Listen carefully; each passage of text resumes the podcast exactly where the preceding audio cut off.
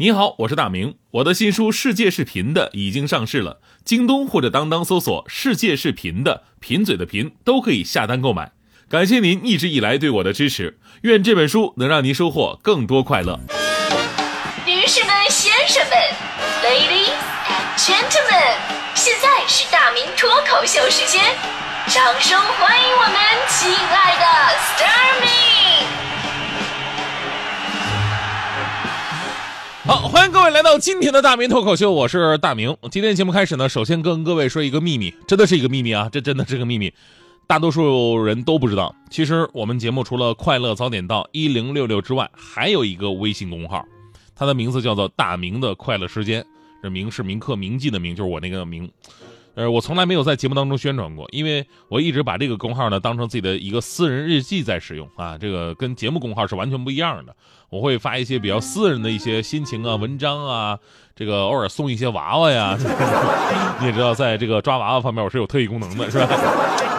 呃，前两天呢，我在朋友圈转发了这个公众号的一篇文章，我发现，哎，很多朋友竟然非常喜欢，嗯，偷窥我，不是觊觎我，这，总之就是很喜欢里边的东西。那这样，我今天就告诉大家伙儿好了，这个微信公号的名字呢，就叫“大明的快乐时间”。呃，其实这个名字是有来源的，呃，是纪念我在二零零七年做过的一档脱口秀的节目，当时那档节目就叫“大明的快乐时间”。呃，你们可以加我哈。呃，之前呢，几乎每个评论我是都可以回的，就是大家伙留言我都能回，因为直到前天，这个里边一共也就二十个人，是吧？当然了，这个秘密小花园啊，多少人真的是无所谓的，因为它不盈利，只是分享，更多是一种纪念。因为今天咱们说到了办公室文化嘛，就我都突然就想起来了，就当年我在做大明快乐时间那会儿，我在地方台还是挺成功的那种，所以呢，当时。呃，领导就给我要弄一个什么大明工作室，后来也真的弄了啊，一个装修的非常好看的，都是实木家具的一个办公室，设备都是最先进的。然后呢，我一个人在里边待着。哎，我纳闷，我说，哎，领导不对呀，就我一个人啊。领导是啊，啊，多豪华气派，你看那个台长办公室就都没你这么好。我说不对呀，不是给我弄工作室吗？他说没错，这不就是工作室吗？工作的办公室吗？啊，这工作室这个概念啊。啊，这还跟我说你以后啊，什么吃饭呢，你都不用出去吃，我叫人专门给你来送餐，你安心工作就行。后来果然，你看我的身材就知道了，领导达到了养猪的效果。所以呢，说到我的办公室文化，一开始我的办公化办公室文化特别的孤独、空虚、寂寞冷。当然，我至今都非常感激当年的领导对我的重视和培养啊，特别是这个办公室，呃，是我非常美好的一个回忆，尤其是我来到中央台之后。因为你知道这个中央台呢，央广是人才济济，这位置也非常的挤，然后呢，我们频率人还非常的多，大家伙平时都挤在一个办公室。我跟你说，我们领导都跟我们挤一个办公室，桌子都是一样的，就唯一能凸显我们领导地位的，就是他桌子前面有一个大楼承重的大柱子，他躲在柱子后边。但是他好啊，他可以偷看我们任何人，但是我们任何人都看不到他。我更惨，就我来到央广的时候呢，说也是哎呀做工作室，我心想，哎呀，这不来到央广做工作室。档次更高了嘛？结果发现，还是被安排在这个办公室里边，跟所有人都在一起。更奇葩的是，我没有座位，我没有座位。比没有座位还更奇葩的是，我还得打卡。我我是站着等下班吗？我这是。但是那会儿确实紧张，这位置啊什么都是饱和的。当时每个桌子上都贴着一张纸，上面写着坐在这里同事的名字，对应着。来了新人嘛，一时腾不出地方。但是还是我们现在领导非常聪明。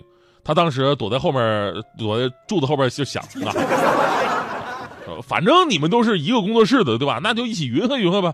于是呢，全办公室只有一个办公桌上同时写上了两个人的名字：大明、黄欢。我当时一看，什么一个办公桌，一把椅子，然后俩人，啥意思？坐腿上啊？福利不错呀，啊。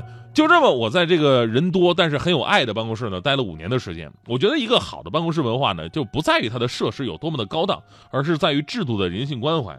明天呢是世界安全生产日，之前有数据统计了，说中国劳动者年均工作时长呢在两千到两千二百个小时之间，在世界范围之内啊，这都算是工作强度特别大的了。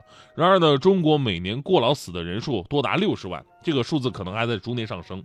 所以，如果办公室还是要给这个员工太大压力的话呢，那工作就会变得一件特别不快乐的事儿啊。那如果是本来就是一件不快乐的事呢，他会更加的不快乐。比方说，有的办公室规定说什么？哎呀，你的水杯不能放在桌子上，要放在茶水间。每天打铃让你休息、上厕所、喝水，你不能上外网，不能连 WiFi，用 U 盘也要申请。有的公司要求说，全部员工要转发公司或者老板的微信，你要不转的话，对不起，通报批评加扣钱。有的公司呢，对礼仪特别的讲究，规定坐椅子只能坐三分之一。说实话，看到这个规定，我真的无比的生气。坐椅子只能坐前半部分三分之一，你让我这种臀围达到一百二十八 Z 的人情何以堪，是吧？还有的办公室规定说，你起立跟坐下不能发出声音，不能影响别人。还有的公司对整齐划一有着迷之执着，整层楼的窗帘要求保持统一的高度，啊，就是一一种就是半开半合的那种的，那就是统一的高度。再晒你也不能把它拉起来，实在不行你嗯打把太阳伞什么的。所以你说在这样的公司工作怎么会快乐呢？你不能够给员工家的温暖，凭什么让员工主动奉献呢？所以呢，虽然我现在的办公室人多拥挤，但是我还是非常喜欢的，因为它让我感到了一个有爱的、温暖的办公室是多么的重要。就这个办公室啊，有每个单位一定都会有的办公室十大奇葩，这我总结出来的啊。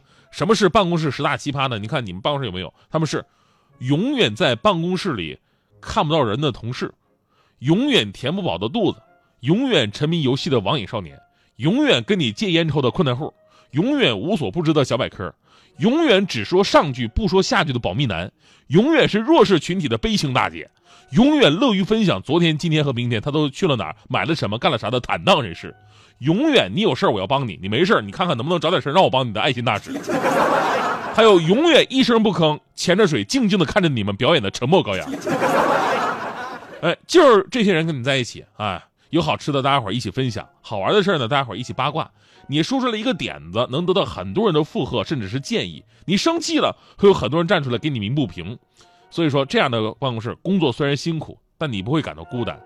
这个事儿其实就告诉我们道理。你看我们办公室是多么的松散，不 不是，我我是说你，你看我们的办公室是多么的暖暖。可以随便的，你说的我都愿意去。小火车摆动的旋律都。可以是真的，你说的我都会相信，因为我完全信任你。细腻的喜欢，毛毯般的厚重感，晒过太阳，熟悉的安全感。分享热汤，我们两只汤匙一个碗，左心房，暖暖的好饱。我想说，其实你很好，你自己却不知道，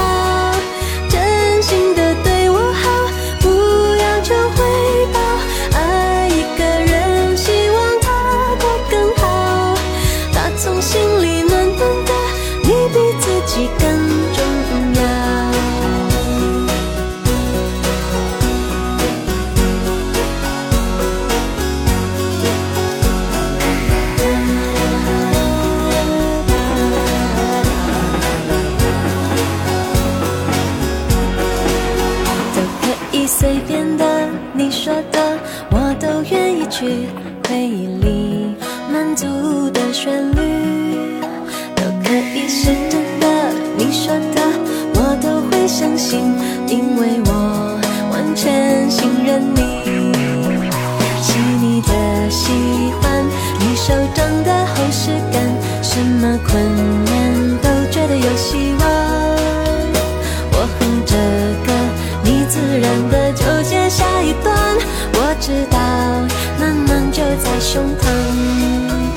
想说，其实你很好，你自己却不